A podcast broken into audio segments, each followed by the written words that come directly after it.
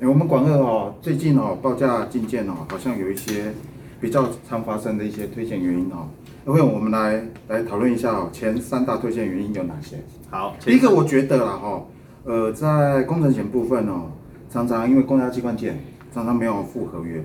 甚至哦定做人的部分哦，单位都会空下来没有写，你觉得嘞？呃，我觉得定做人没有写这个问题会比较严重啦，因为其实我们基本条款里面，对不对？第三人或是雇主或被保险人、或是定做人，其实都里面的条款除外跟承保范围都会有明确的规定。那如果你定做人没写的话，你到时候出险的时候，反而在保单的理赔或是全双各各个角色的权利义务之间，可能会出现一些问题。嗯那你一个工程是一定会有一个业主嘛？你没有业主，你怎么可能会对这个工程会会会会会发生？第二个部分哦，我觉得哦，应该是非公家机关件哦，有关呃保险规定哦，还有追溯的问题。哦，常常有时候我们进件哦，比如说今天九月十七号啊，可能呃我们的金损来进件哦，就已经八月十七或者是九月一号等等之类的。像这个你应该也常就呃看到类似案子吧？对，常常会有看到这种类似的案子啊，就是说，比就是常常会有说，哎、除非你这种进件，对不对？你这种纪念是你可能第二次、第二版次、第三版次，你是改一些跟承保范围或承保内容无关的句，比方说通讯地址啊，或是要被保人的电话这一种对。啊，嗯那、如果说有时候你一进来，呃，今天是九月十七号，啊，结果九月十八号你改了保额，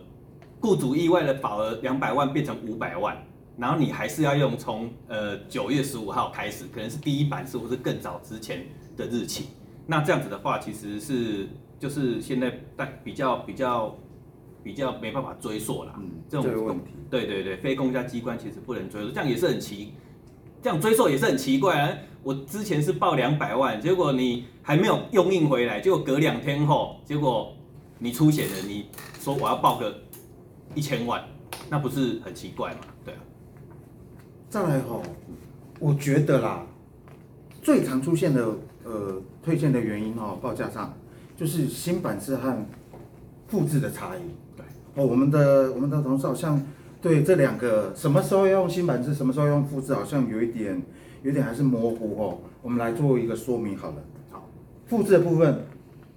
问你觉得嘞？复制其实就是说，如果你要，相信应该大家很多人都知道啦，就是说复制，我现在是有个案子，我之前可能报过公共意外或者是其他险种，那我的基本资料我不想不需要再重打，你就直接用复制的方式，复制你可以复制为原险种，或是复制为其他险种，那你就可以省去打基本资料的部分。就是每一个同一个客户的情况下，你要做不同险种或者不同的合约的案子，那你就是用复制。对那新版式的话，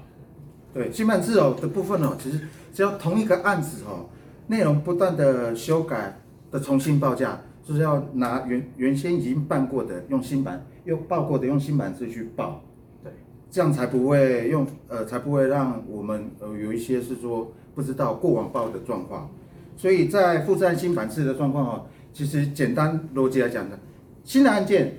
不同的工程内容或者不同的活动或者不同的案件就要用复制，它同一个案件内容的修改就要用新版制。好，那我这边补充一个，就是常常举个例子哈，新版式跟复制会常常我们会发现的就是误用，就是用错了。举例，我这个客户在常常在出单，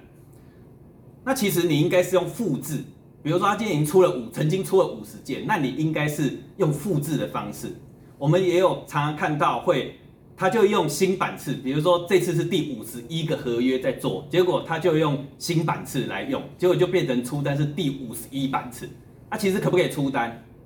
其实出单系统是不会卡了，这样其实但是这样子会很奇怪。这样子，比方说你这个第五十一个案子，你有可能要客户想要看其他方案，那你可能又再报两个方案的话，你会变成五十二版次、五十三版次，就一直这样子下去。这样在对我们核保在在这边在为各位把关，对不对？在把关那个前面的那个一个过程，可能会你会也会混乱掉了。我有曾经遇过，就是他用新版制两两个不同的的的活动内容，对他比如说活动一样活动二，但是他分别报了报了活动，呃，用新新板子报了一和二，送一和二一起来出单。哦，对，所以这个就会造成，比如说，呃，在我们在书的上的困扰。如果说你没有别种方案的话，其实这样子报其实是不会有问题。可是如果说你今天你有你有不同方案的时候，你有四个合约，然后报了三次不同，各自三次不同的方案，那你就会变成同一个报价编号会有四三十二有十二个版次，所以就其实会自己可能到时候你自己也会搞乱掉，我们也会乱掉，对。